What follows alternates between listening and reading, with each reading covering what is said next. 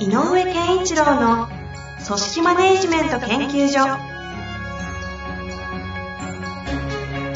組織が一体となりゴールを達成する究極の快感。上場企業から中小企業まで延べ200社以上の支援を行った井上健一郎が組織人に関するあらゆる問題を分かりやすく解説します。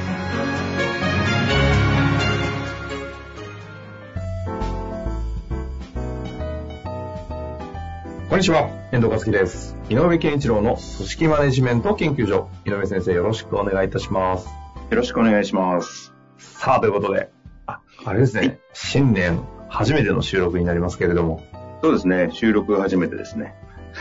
どうですか ?2022 年入りましたが。まあね、あのーえっ、と、気候的なことで言うと、今年は寒いですねっていう感じですけれども。あ、都内？にうん、都内寒い。結構出張でちょこちょこというか毎月行ってますけど、寒いですよね。そう、寒い寒い。うん、寒い。まあ、僕的、個人的にはね、えっ、と、なんかちょっとね、えっ、と、漠然としてるんだけど、具体的にはまだちょっとないけど、なんかこう、かすまだこう、おぼろげなもんですけど、はいはいはい。ちょっと新しいことを展開したいな、なんて思っていて。こう、うん具体的にはっていうのは特にって感じですか？うん、なんか、いくつかの方向、なんかこう、ぼんやりとこっちかななんていうのはあるんだけど、えっ、と、現実的にそれが形にできるかどうかは、は今年の 動きなので、うんうんうん。ちょっとなんかはっきり今言うとちょっと、あの、あな、やれてないじゃんって思われるといけない。ちょっとね、あの、考えてるんですけれど、ああの、発表はね、おいおいちょっとするかもしれないということで、匂わせときながら。研究段階のものも含めて形にしていきたいなと。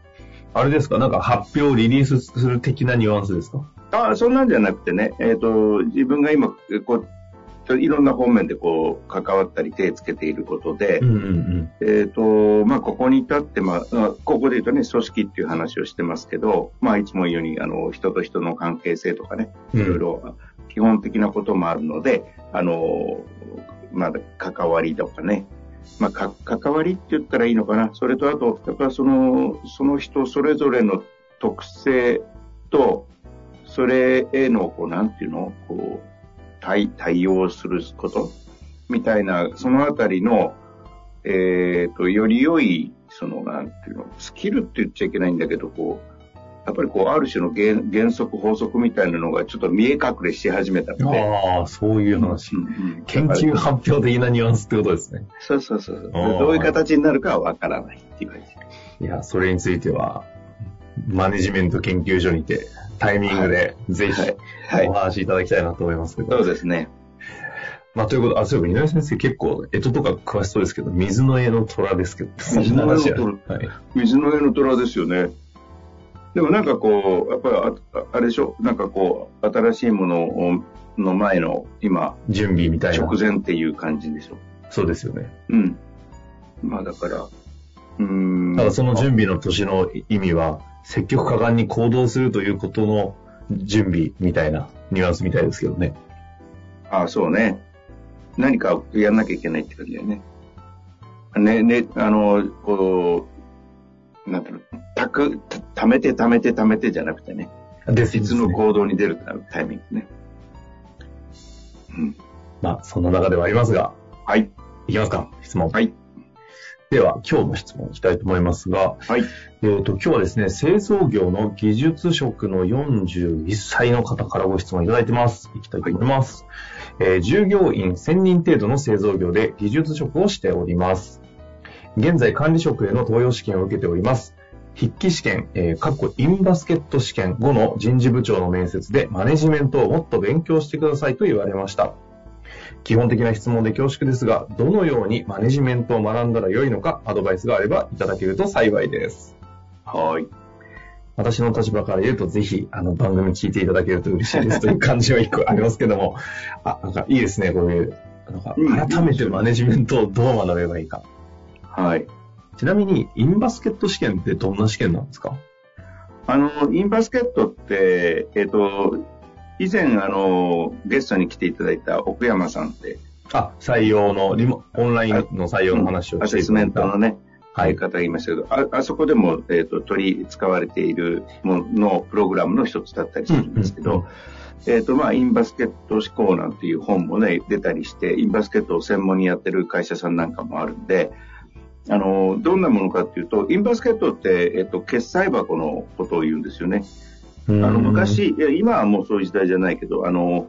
えっ、と、課長さんとかの机の上に、インバ、インとアウトって、あの箱があって、あの、決済してほしいのにインに入って、あ番号を押し終わるとアウト。トに出すってあったでしょ。はいはいはいはいはい。あれのインなんですよ。だから、あの、バスケットはカゴなんで、インバスケットっていうのは、えーそこに入っているものの処理するっていう意味なんね。あ、なるほど。そこから来てるんですか？本当に？そう。うん、そうそう。へでえ。で、えっ、と、題材としてはどんなものかっていうと、ある限定的な立場、えっ、と、条件の中に置かれた、えーマネージメントの、ひになる、あるところのマネージメントになる人が、えっ、と、そこに溜まっている、えっ、と、前任者の、うんって言ったらいいのかな。うんうん。えー前任者の後に公認で行くっていう立場で、たおそらくどんなバスケット、インバスケットでもたあの共通してるところだと思うんだけど、はいはいはいではい。えーと自分がまだ知らないところの、えー、と決済いい、えー、2週間後に行かなきゃいけないところの決済箱に溜まってるんで、できるだけ処理していってくれって頼まれて、えー、2時1時間とか2時間とか限定時間の中で、えー、20案件とか、えー、と溜まっている、あの、なんていうのかな、えー、と、ものを処理していくということによって、この人はどんな特性があるかっていうのを見るやつ。はいはいはいはい。うん。だから、例えばその、こんこんなもん、えっ、と、いろんなあのな内容的にいろんなのがあってね。え今のはあれですか？ケーススタディ的にやるっていうそうそうそうそう。ですか？はい。それがインバスケット。うんうんうん。これはね、大体その案件は、の内容は違っても、スタイルとしてはほぼこれ、このスタイル。えーまあ、で要は全く違う環境設定をされた枠組みの中にインして、はい。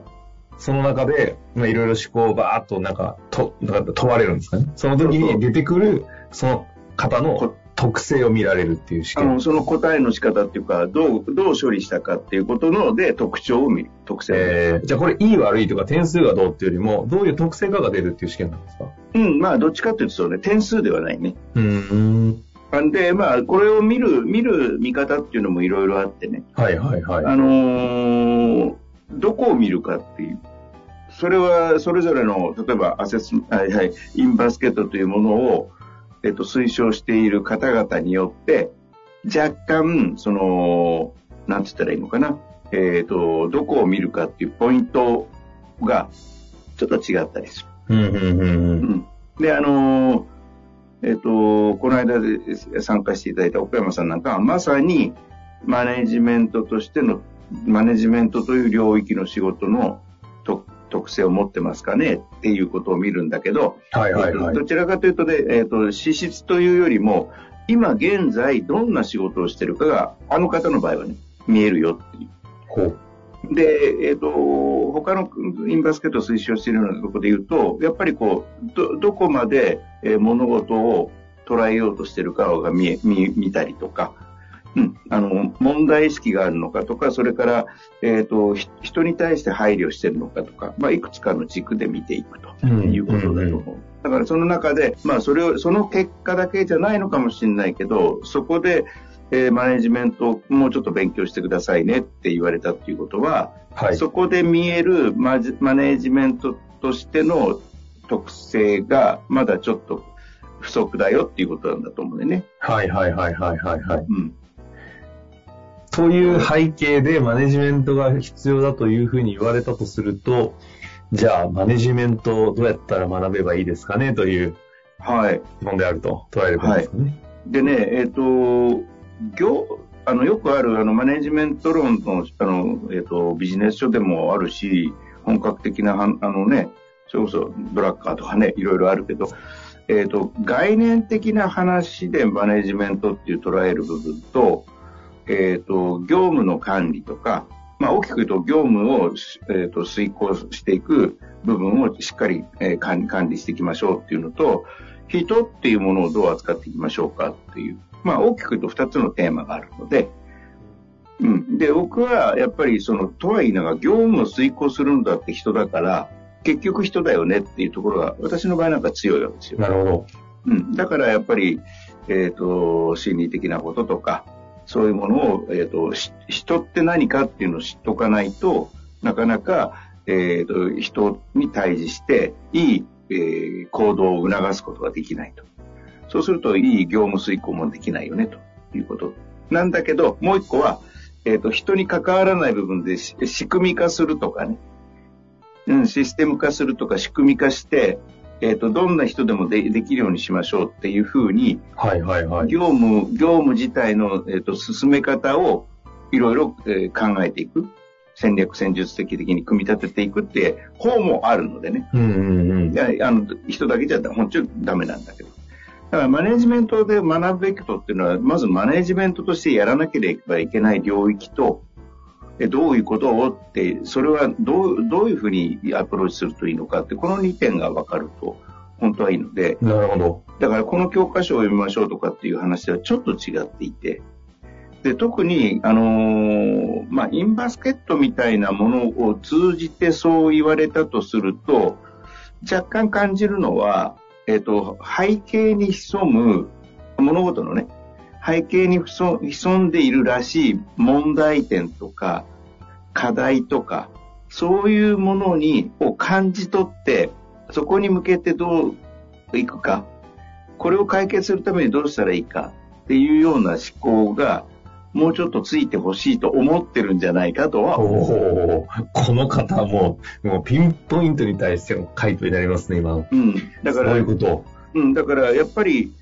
大きく言うと問題解決っていうのはどうしていきましょうか？そのためにはね、単純に言えば多くの情報を集めなきゃいけない。で、そこを分析して、これは、ここが一番のポイントじゃないかっていうところを探して、それに対する対策を考えるまでが1年なので。なるほど。うん。だからそう、そういうことが、えっ、ー、と、ちゃん、そういう思考をちゃんと持つ。つまりこう、えっ、ー、と、物事をなんかこう、処理するという感覚よりも、あの、いろんな事象を見たときに、本当にこれでいいのかっていう思考であったりとか、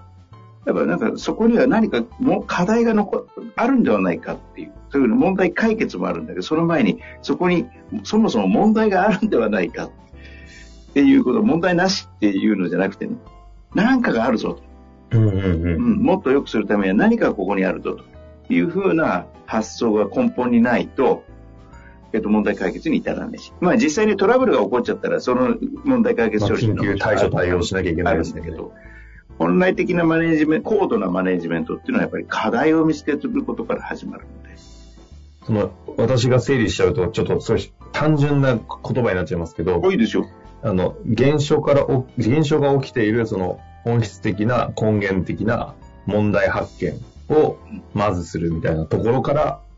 解決に至るっていう、ここを求められてるみたいな捉え方でいいんですかね？もちろんもちろん。なんでさっきのインバスケットなんていうのは、いろんな20案件ぐらい部下からの報告とか相談とかいろんなのが飛び込んでるわけで、それを見ながら、例えばこんなことが、あえっ、ー、と、部下が辞めたいって悩んでますみたいなのがもしあった時に、あ、じゃあ私が赴任したら一緒に話しましょうっていうふうにこう指示して終わるだけの人と、ここに何かあるぞって何何が起こってるんだろうって思っていれば、他の20の他の案件見てると、あれ？さっき出てきた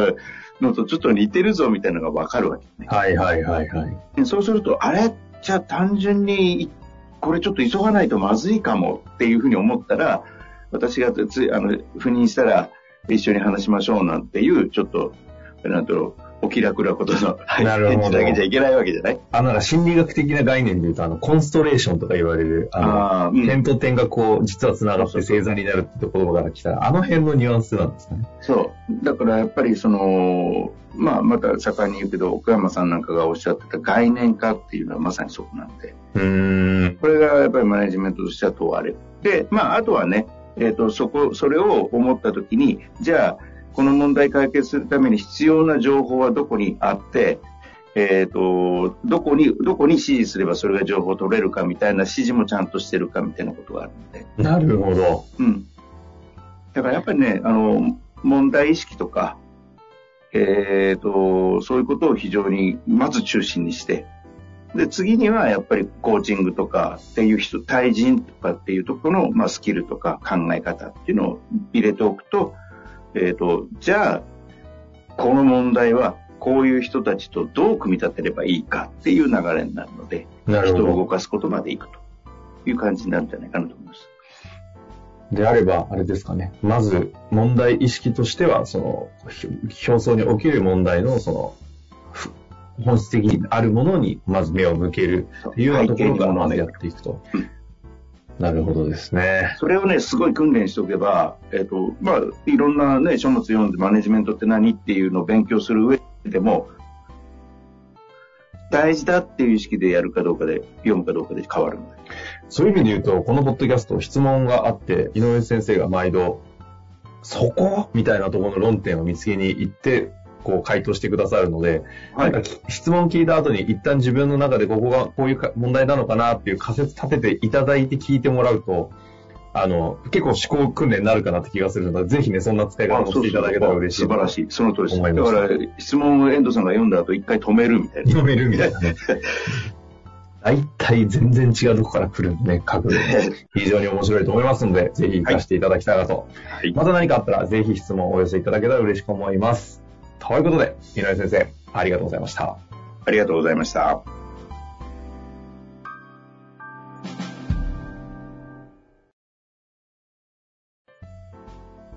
本日の番組はいかがでしたか？番組では井上健一郎への質問を受け付けております。ウェブ検索で井上健一郎と入力し、アカラクリエイト株式会社のオフィシャルウェブサイトにアクセス。